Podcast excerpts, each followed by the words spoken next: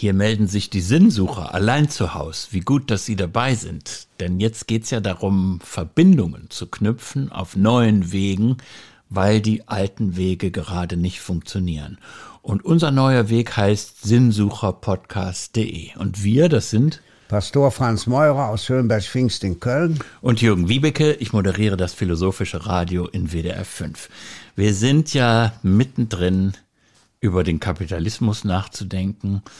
Diese Episode ist dann der zweite Versuch, um das Mysterium ein bisschen zu ergründen. Ja. Und ich darf noch mal Franz daran erinnern, äh, womit wir gestern äh, geschlossen haben. Das ist ja für einen katholischen Priester nicht das Allergewöhnlichste, dass er sagt, Marx hatte recht. Karl Marx hatte recht. Womit denn genau? Er hat vor allen Dingen damit recht, dass er deutlich gemacht hat, wer den Profit bekommt an der Wertschöpfung gibt ja drei Produktionsfaktoren, Kapital, Arbeit und Boden. Boden wird heute ja nicht mehr so oft erwähnt, aber wenn man einmal an Immobilien denkt, ist es eigentlich das Wertvollste, was es überhaupt gibt, denn man kann den Boden ja nicht vermehren. Die Ackerflächen zum Beispiel über auf der, auf der Welt haben sich im Preis verachtfacht innerhalb von zehn Jahren. Ja. Also zum Beispiel, wir haben ja ein Auf und Ab im Kapitalismus, ja. Und dieses Auf und Ab kann man auch am Thema Boden merken, also zurück. Er sagt, die, die die eigentliche Wertschöpfung begründen, die die Arbeit zur Verfügung stellen, profitieren davon nicht. Zu seiner Zeit war natürlich ja in der war das der Proletarier. Ja, natürlich. Der Proletarier der abhängig war, der kämpfen musste, wo erst nach und nach auch Krankenversicherung, später eine Rentenversicherung kam, ja, Bismarck-Gesetze und so weiter, um eben auch das Proletariat zu beruhigen. Da hat Karl Marx ganz klar gesagt, hier nicht nur, wie man heute sagt, die Shareholder, also die, die das Kapital besitzen, sondern auch die Stakeholder, die, die die Arbeit machen, müssen ausreichend an der Wertschöpfung beteiligt werden. Und das ist, glaube ich, bis heute die entscheidende Frage. Und wenn zum Beispiel zur Zeit fast alle Leute sagen, in jeder Diskussion hört man, wir müssen die an der Kasse in den Supermärkten, wir müssen die Pflegerinnen, die Pfleger, wir müssen die Krankenschwestern anders bezahlen, dann ist genau das der alte Marx-Gedanke. Wer soll davon profitieren? Soll zum Beispiel bei einem großen Konzern, ich nenne jetzt keine Namen, der Milliardär so und so, ja, dadurch, dass der Umsatz jetzt ordentlich an Klopapier gestiegen ist, ja, soll der Profit haben oder sollen die Leute vor Ort, die die Arbeit machen, Profit haben? So einfach. Und diesen Gedanken, ja, den wird der Kapitalismus nicht los, weil das ist eine der entscheidenden Fragen. Wie wird verteilt? So, und da muss man aber eben dann auch den ollen Karl Marx äh, daraufhin überprüfen, ja. ähm, ob er recht hat, dass das über harte Konflikte in der Klassengesellschaft läuft. Du hast ja hier an manchen Stellen schon angedeutet, dass du dir, na, ich will mal sagen, so ein bisschen mehr Harmonie wünschst, ja, dass die Politiker sich ja, einig ja. sind, dass sie nicht so viel streiten, aber der harte Konflikt, dass man einsteht für die eigenen Interessen, weil sie anderen Interessen widerstreben, das gehört zum Charakter von Klassengesellschaft. Und das darf man ja auch über die gegenwärtige Corona-Krise hinausdenken. Also im Moment gibt es ganz viele fromme Worte in die Richtung gesprochen. Ja, man müsste die Gruppen, auf die es jetzt so sehr ankommt, besser stellen. Aber zum Schwur kommt's hinterher.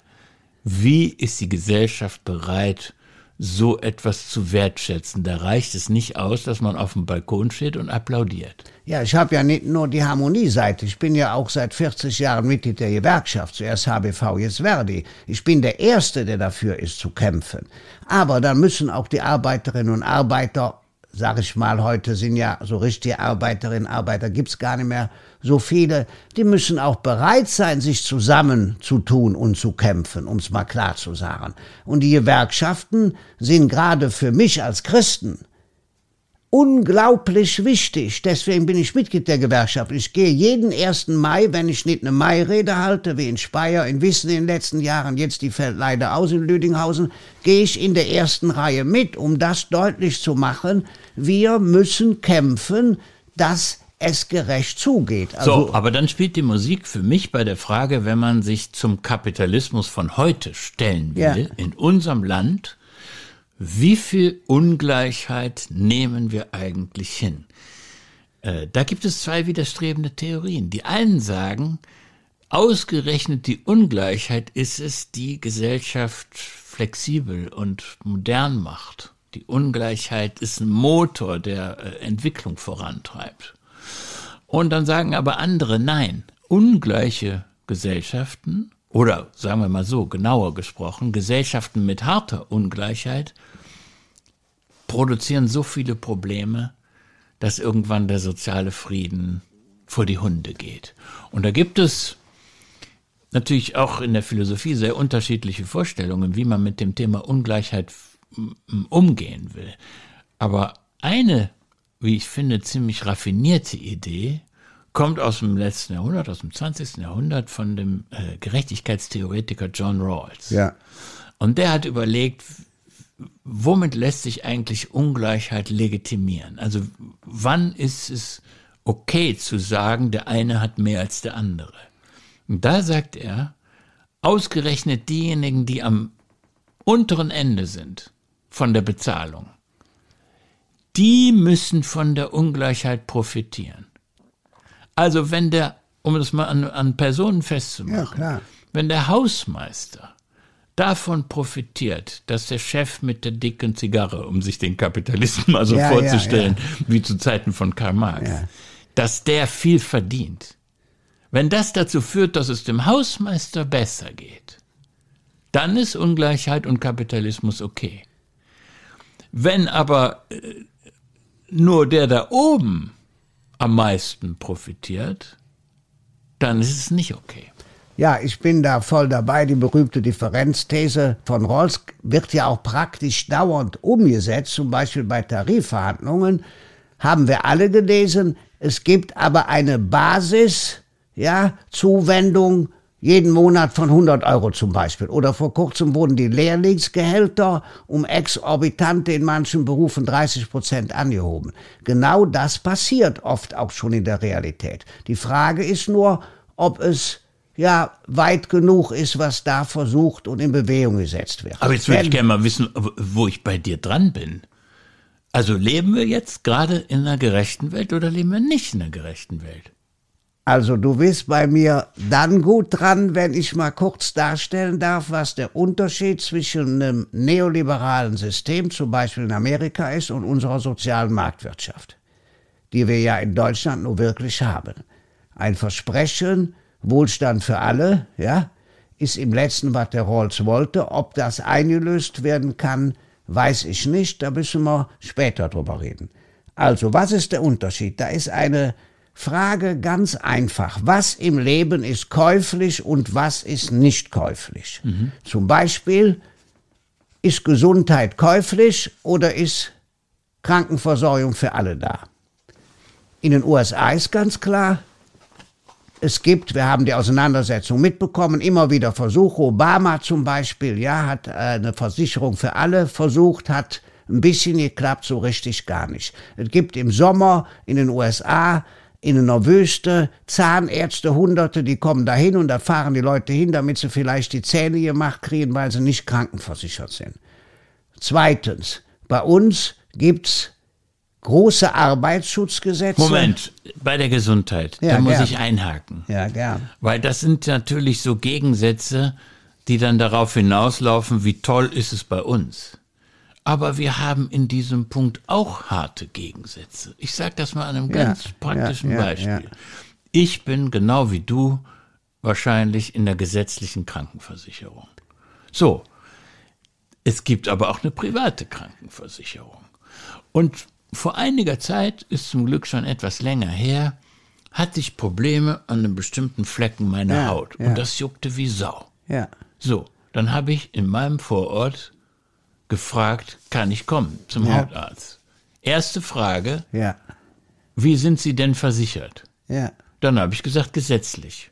Ja, dann, ehrlich gesagt, können Sie einen Termin erst in einem halben Jahr bekommen. Dann habe ich gedacht, aber ich habe doch das Problem jetzt. Also da wurden offenkundig sofort sogar am Telefon die Hosen runtergelassen. Wenn man privat versichert ist, kriegst du sofort einen Termin. Bist du gesetzlich versichert, darfst dich hinten anstellen, bis du von selber gesund geworden bist. Also erzähl mir nichts von Amerika, Franz. Wir haben auch in unserem Gesundheitswesen Klassengesellschaft. Ja, sicher, habe ich ja auch nicht gesagt. Ich habe ja nur den Grundsatz deutlich gemacht. Übrigens bin ich privat versichert aus folgendem Grund. Als junger Priester gab es eine Versicherung, die kostete 28 Mark damals. Da sind wir alle einfach reingetan worden, ja. Ich habe so ja versucht, zur AOK zu kommen, das ging aber damals nicht, ja. Um mal auch mal ganz klar zu sagen. Äh, nur, was du sagst, stimmt ja. Aber der Unterschied ist nicht so riesig. Wir haben hier zum Beispiel ein Seniorenheim für Alkoholiker. Eine tolle Station heißt Meilenstein. So.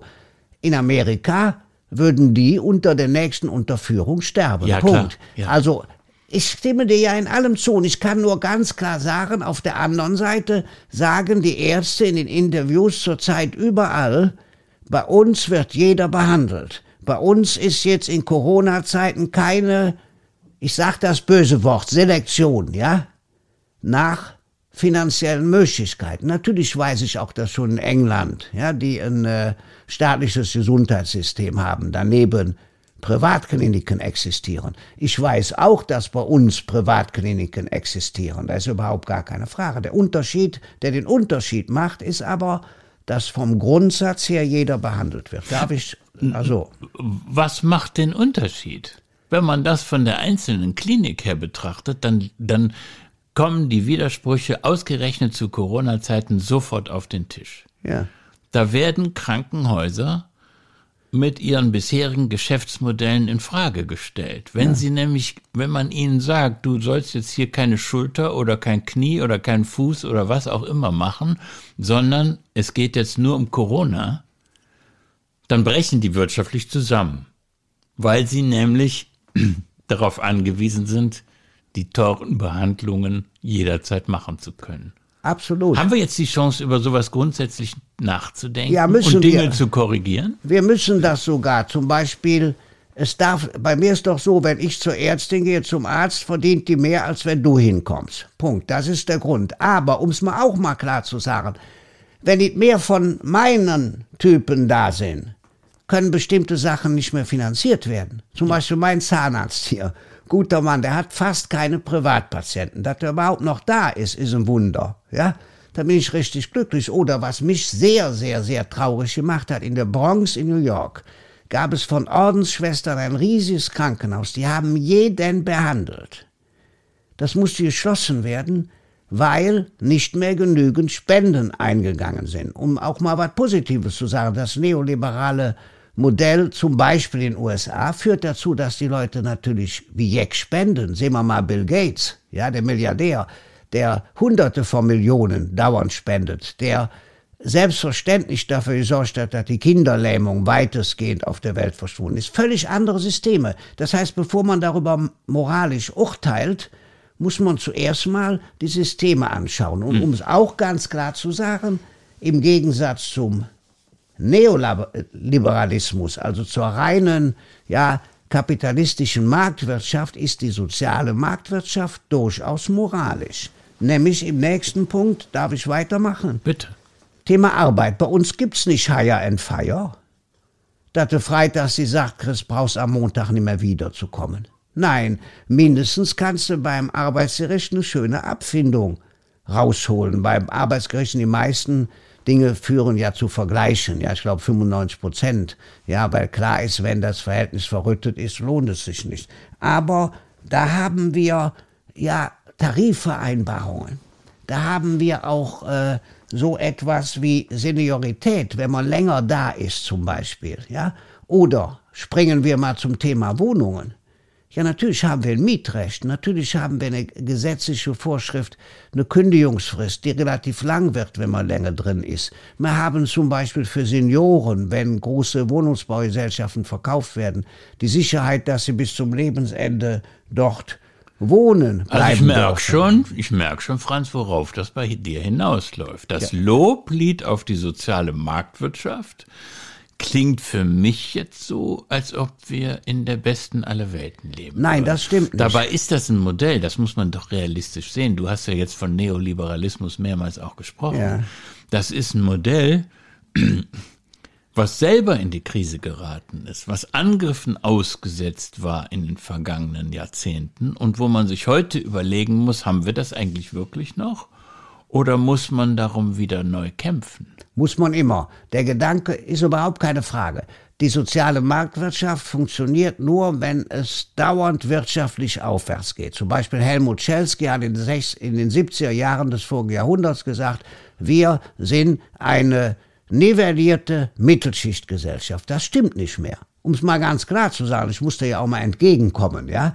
Damals war klar, wer fleißig ist, wer die Chefin den Chef nicht hängen lässt, wer sich, ja, engagiert, der kommt zu einem Eigenheim. Die Frau, der Mann vielleicht noch mitarbeitet, da ist die Möglichkeit, ja, selber ein Stück von der Erde zu besitzen. Ja, dass die Kinder draußen spielen können und so weiter, ein kleines Gärtchen, das ist vorbei, um es mal ganz klar zu sagen. Ja, im Bereich des Wohnens zum Beispiel haben wir exorbitante ja, äh, Steigerungen und um es mal klar zu sagen, wenn wir da nicht nachbessern, verlieren wir die Leute, die die Arbeit machen. So, und jetzt weiß ich nicht mehr, ob ich dir noch folgen kann. Ja. Ob die Idee des Nachbesserns heute noch reicht.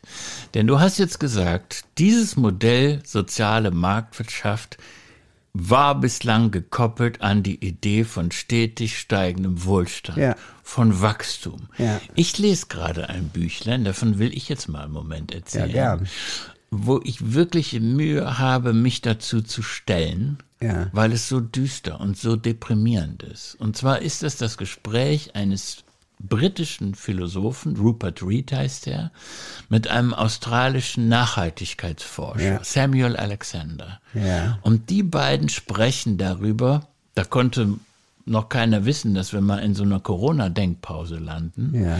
Die sprechen darüber, was ist eigentlich mit dieser Zivilisation im globalen Maßstab los. Und Rupert Reed sagt, diese Zivilisation ist gescheitert, weil sie solche Probleme produziert, ähm, dass sie eigentlich nur weiterkommt in dem bisherigen Denken, indem sie beide Augen verschließt vor dem, was die Schäden sind. Also, dass wir innerhalb von wenigen Jahrzehnten mehr als die Hälfte aller Arten ausgerottet haben, ja, dass die Biosphäre so aussieht, wie sie ist, das wird, du hast es ja zitiert gestern, was der Kardinal zum Thema Ja, Wachstum ja, als ja. Denkaufgabe gegeben hat. Ja. Das wird uns ganz schnell wieder beschäftigen, sobald Corona vorbei ist. Und dann ist die Frage, werden wir es so machen wie nach der Finanzkrise, dass uns als erstes einfällt, wir brauchen wieder Wachstum, um den Laden ans Laufen zu kriegen, ja? Das heißt, sagen wir den Leuten, kauft euch einen neuen VW, damit da wieder Arbeit ist, oder fällt uns irgendwann noch mal was anderes ein? Und etwas ist mir sehr unter die Haut gegangen beim Lesen dieses kleinen Büchleins. Dass Rupert Reed sagt, wenn er einen Vortrag hält über die Schäden in der Ökosphäre, Ja. wenn er sagt, so und so viele Arten sind gestorben, so sieht es aus mit den Insekten, dann macht er inzwischen eine Minute Pause vor seinem Publikum, damit die Zahlen nicht einfach sich so wegreden, Ja. sondern dass man mal einen Moment darüber meditiert, was haben wir hier eigentlich für ein Modell und wie sieht die Zerstörungsbilanz aus. Und wenn man, du hast Ulrike Herrmann auch zitiert gestern, wenn man sich die Frage stellt, wie kann man denn die Qualitäten des Kapitalismus, der so viele neue Ideen immer produziert, in einer sehr, in einer sehr, äh, ja, äh, produktiven Weise natürlich, ja. Wie kann man das verbinden mit dem, mit der Idee von Nachhaltigkeit, dass man nicht gleichzeitig die Welt zerstört? Dann ist die triste Antwort im Moment, sorry, wenn ich das so offen sage, die Schublade ist leer. Wir haben nichts. Wir wissen nicht, wie ein Kapitalismus aussehen kann, der ohne Wachstum auskommt. Ja, ich, weil du so sagst. Habe ich dir jetzt einen reingetan? Nein, das nimmt einem ja fast den Atem. Du hast ja recht. Ich sag nur mal, was ich mit meinen kleinen Ideen mache, ja? Zum Beispiel Professor. Ich finde, ich, ich finde, wir müssen auch das Traurige eines solchen Gedankens mal aushalten. Ja, aber absolut.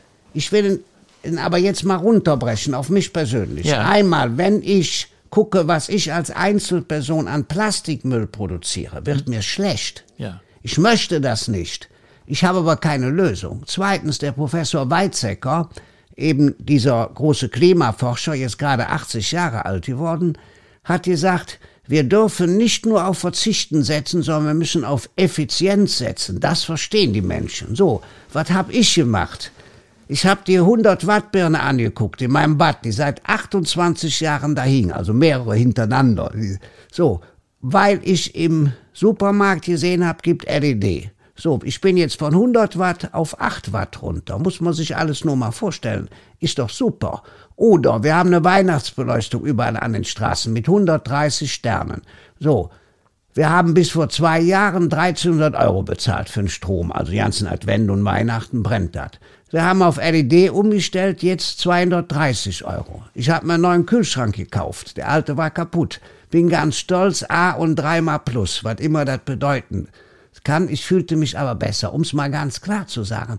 Das müssen wir hochdenken. Vom das Einzelnen müssen wir weg. hochdenken, ja. ja. So, da spielt die Musik. Ja. Denn wir beide können uns jetzt hier wechselseitige Geschichten darüber erzählen, wie wir das Verzichten üben, ja.